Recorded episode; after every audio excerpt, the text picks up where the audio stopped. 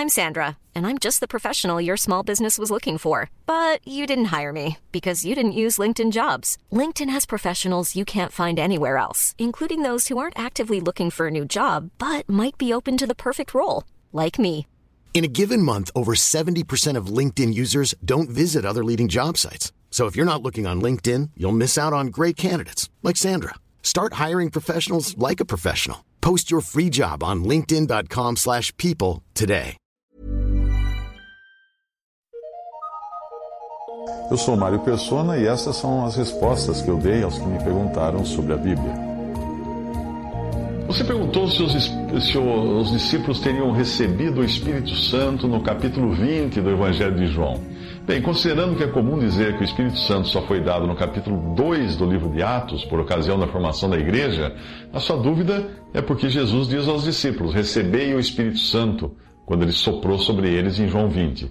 Nós nunca devemos tomar uma passagem isoladamente, ou cairemos no erro.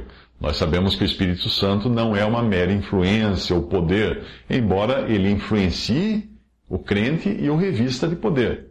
O Espírito Santo é uma pessoa da Trindade, tão real e distinto quanto o Pai e o Filho. Enquanto estava aqui, o Filho fazia companhia aos discípulos. Após a ressurreição, seria a vez do Espírito Santo fazer companhia a eles e consolá-los. Em João 14,16 ele promete: Eu rogarei ao Pai, ele vos dará outro consolador para que fique convosco para sempre. Aqui ele diz outro consolador, porque naquele momento o consolador era o próprio Jesus. Quando o Espírito Santo viesse, transmitiria aos apóstolos as coisas que Jesus ficou de dizer a eles, porém não disse, porque não poderiam ainda suportar ou entender, porque não estavam capacitados pela habitação do Espírito Santo em si mesmos para ter entendimento espiritual. João 16, 12 a 14 diz: Ainda tenho muito que vos dizer, mas vós não podeis suportar agora. Mas quando vier aquele Espírito de verdade, ele vos guiará em toda a verdade. Porque não falará de si mesmo, mas dirá tudo o que tiver ouvido e vos anunciará o que há de vir. Ele me glorificará, porque há de receber do que é meu e vou-lo há de anunciar.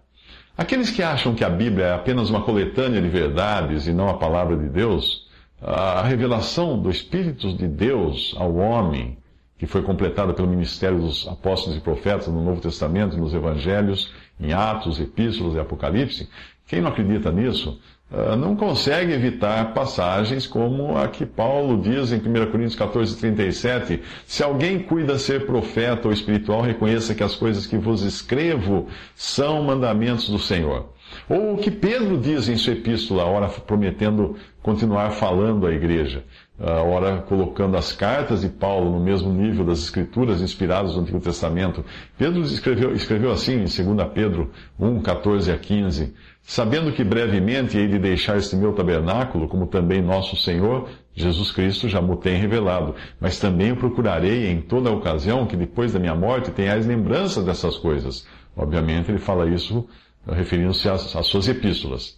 E no, ah, em 2 Pedro 3, de 15 a 16, diz: E tende por salvação a longanimidade de nosso Senhor, como também o nosso amado irmão Paulo vos escreveu, segundo a sabedoria que lhe foi dada, falando disto como em todas as suas epístolas, entre as quais há pontos difíceis de entender que os indoutos e inconstantes torcem, e igualmente as outras escrituras, para sua própria perdição. Portanto, hoje, quando alguém ministra, o faz fundamentado na palavra de Deus que temos completa, usando o dom que recebeu e dirigido pelo Espírito Santo que habita em si.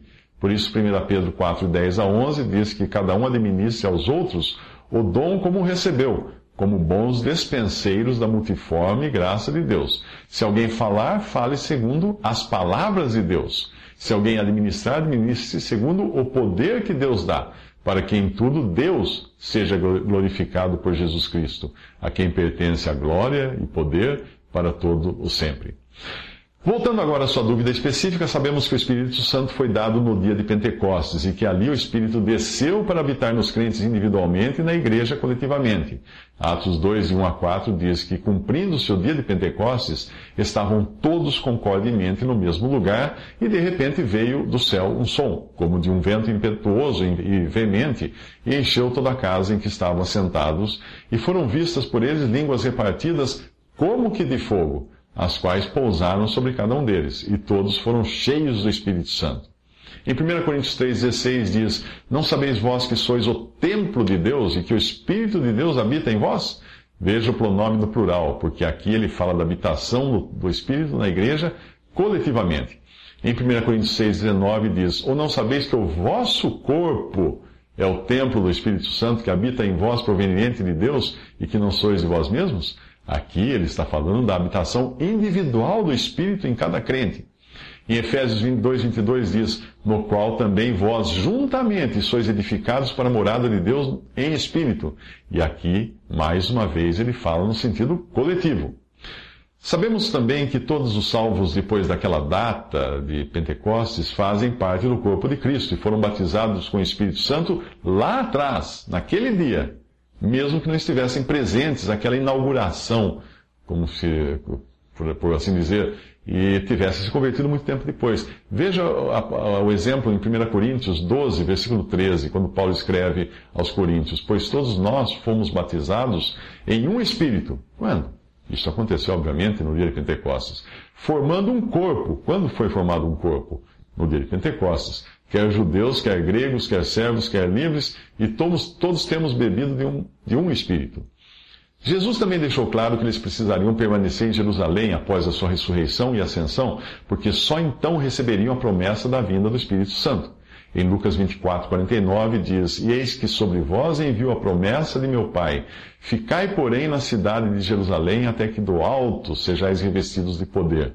Aqui ele fala da capacitação que o recebimento do Espírito Santo lhes daria, e é do alto que viria, então, essa capacitação. Em Atos 1, 4 a 5, diz que, estando com eles, determinou-lhes que não se ausentassem de Jerusalém, mas que esperassem a promessa do Pai, que disse ele, de mim ouvistes. Porque, na verdade, João batizou com água, mas vós sereis batizados com o Espírito Santo não muito depois desses dias. E era justamente referindo-se a Atos 2, dia de Pentecostes. Tendo essa verdade muito bem estabelecida, isto é, de que o Espírito Santo só desceria ao mundo no dia de Pentecostes para habitar na igreja, coletivamente, e no salvo individualmente, o que significaria a passagem que Jesus assopra sobre os discípulos do Espírito Santo? Mais uma vez, nós faremos bem em ler o contexto todo de João capítulo 20, 19 a 23. Chegada, pois, a tarde daquele dia, o primeiro da semana, que mais tarde seria chamado de dia do Senhor, quando os discípulos celebrariam a ceia do Senhor. E cerradas as portas, onde os discípulos, com medo dos judeus, se tinham juntado, chegou Jesus, pôs-se no meio deles e disse-lhes: Paz seja convosco. E dizendo isto, mostrou-lhes as suas mãos e o lado, que eram recordação da sua morte. De sorte que os discípulos se alegraram vendo o Senhor. Esse é um privilégio dos cristãos congregados ao seu nome. Disse-lhes, pois, Jesus outra vez: Paz seja convosco. Assim como o Pai me enviou, também eu vos envio a vós. Esse foi um comissionamento dos cristãos genericamente, não, não aqui chamados de discípulos, e não como uma comissão dada lá em Marcos 16, que tinha um caráter mais apostólico e também profético, já que ela será obedecida também pelo remanescente judeu fiel após o arrebatamento da igreja. Mas continuando a passagem, e havendo dito isto, assoprou sobre eles e disse-lhes: Recebei o Espírito Santo. Aqueles a quem perdoares os pecados lhes são perdoados, e aqueles a quem os retiverdes lhes são retidos. Na verdade, eu creio que essa passagem aí, a tradução correta seria, seria recebei Espírito Santo, sem o artigo ó. Ah, aqui nós encontramos todos os elementos prometidos à igreja ou à assembleia antes mesmo de ela existir. Veja que Jesus se coloca no meio deles, como ocorreria depois, quando dois ou três estivessem congregados pelo Espírito ao seu nome. A sua presença no meio deles seria o que caracterizaria a igreja congregada e dotada de sua autoridade para julgar e decidir, como é mencionado aqui o poder para perdoar em pecados no sentido administrativo, como faz um júri humano, que é também mencionado em Mateus 18, 20 e mais tarde executado em 2 Coríntios, em 1 Coríntios, capítulo, 2 Coríntios capítulo 2, perdão. Provavelmente referindo-se ao homem, ao caso do homem que foi colocado fora de comunhão em 1 Coríntios capítulo 5, por pecado moral. Em 2 Coríntios capítulo 2, de 5 a 11, diz, Porque se alguém me contristou, não me contristou a mim, senão em parte, para vos não sobrecarregar a vós todos. Basta-lhe ao tal essa repreensão feita por muitos, de maneira que, pelo contrário, deveis antes perdoar-lhe e consolá-lo, para que o tal não seja de modo algum devorado de demasiada tristeza. Por isso vos rogo que confirmeis para com ele o vosso amor, e para isso vos escrevi também, para pôr, para esta prova, por meio desta prova, saber se sois obedientes em tudo. E a quem perdoardes alguma coisa, também eu, porque o que eu também perdoei, se é que tenho perdoado por amor de vós, o fiz na presença de Cristo, para que não sejamos vencidos por Satanás, porque não ignoramos os seus ardis. Na passagem que eu acabei de mencionar, aprendemos que a presença de Jesus mais o poder do Espírito Santo é igual à capacidade ou poder de julgar, da Assembleia julgar. Era esta capacitação que eles estavam recebendo quando lhes foi soprado Espírito. Atente para o fato no original faltar o pronome O, de o Espírito. Na frase deve ser lido: Recebei Espírito Santo. Eles recebiam ali capacitação para serem enviados como Jesus os enviava numa alusão a Adão, que tendo vindo da terra, precisou receber de Deus o sopro da vida para ser alma vivente. Gênesis 2,7. O Senhor, o último Adão, é espírito vivificante, como fala em 1 Coríntios 15, 45. E é nesse caráter que os discípulos recebem poder ali na passagem do Evangelho, mesmo não tendo ainda sido habitados pelo Espírito Santo. A própria vida do Cristo ressuscitado aqui, na energia do Espírito, do Espírito Santo, uh, pois apesar de ter sido morto, ele foi uh, vivificado pelo Espírito. 1 Pedro 3,18, vamos ver a passagem. Porque também Cristo padeceu uma vez pelos pecados, o justo pelos injustos, para levar-nos a Deus, mortificado na verdade na carne, mas vivificado pelo Espírito. Portanto, a passagem toda é uma prévia ou maquete, por assim dizer, do que seria, de como seria a igreja uh, assim que o Espírito Santo viesse habitar nela, coletivamente e no crente individualmente.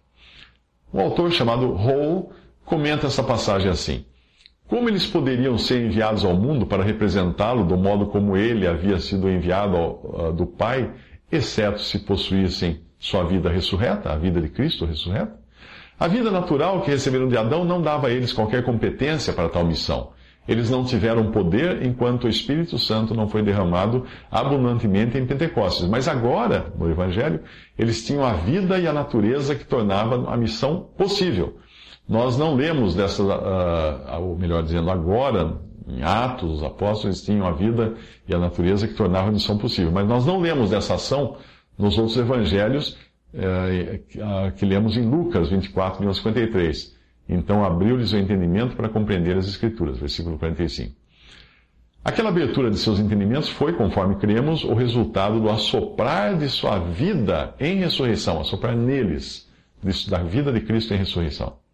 Todavia, no Evangelho de João existem as duas coisas que estão conectadas a isto. Primeiro, o assoprar lhes deu capacidade para testemunharem no mundo, como tem tendo sido enviados por ele, e segundo, para serem dotados de poderes administrativos no sentido de perdoar ou reter pecados. Não eternamente, claro, mas governamenta, governamentalmente. Uh, no Evangelho de Mateus, nós vemos que o Senhor, antes de sua morte e ressurreição, indicou que tais poderes seriam conferidos a Pedro, Mateus 16, 19, e aos apóstolos como todos, Mateus 18, 18, em cada ocasião fazendo alusão ao futuro, Aqui, o poder é efetivamente conferido. A princípio, não há dúvida, o poder foi apostólico. Nós vemos Pedro fazendo uso desse poder em Atos 5, de 1 a 11, e o Espírito Santo ratificando a sua decisão de maneira inequívoca. Mas em 1 Coríntios 5, de 3 a 5, versículos 12 e 13, nós temos Paulo exercendo esse poder e convocando a igreja a agir juntamente com ele na exclusão do malfeitor. Em 2 Coríntios 2, de 4 a 8, nós o encontramos convocando a igreja a reverter a ação, já que o malfeitor havia se arrependido. Então eles deviam tirar ou perdoar o pecado. E o versículo de João 20, versículo 10, é muito instrutivo nesse sentido. Eu traduzi até aqui uma passagem de, de Hall uh, no comentário do Novo Testamento, no comentário do Evangelho de João.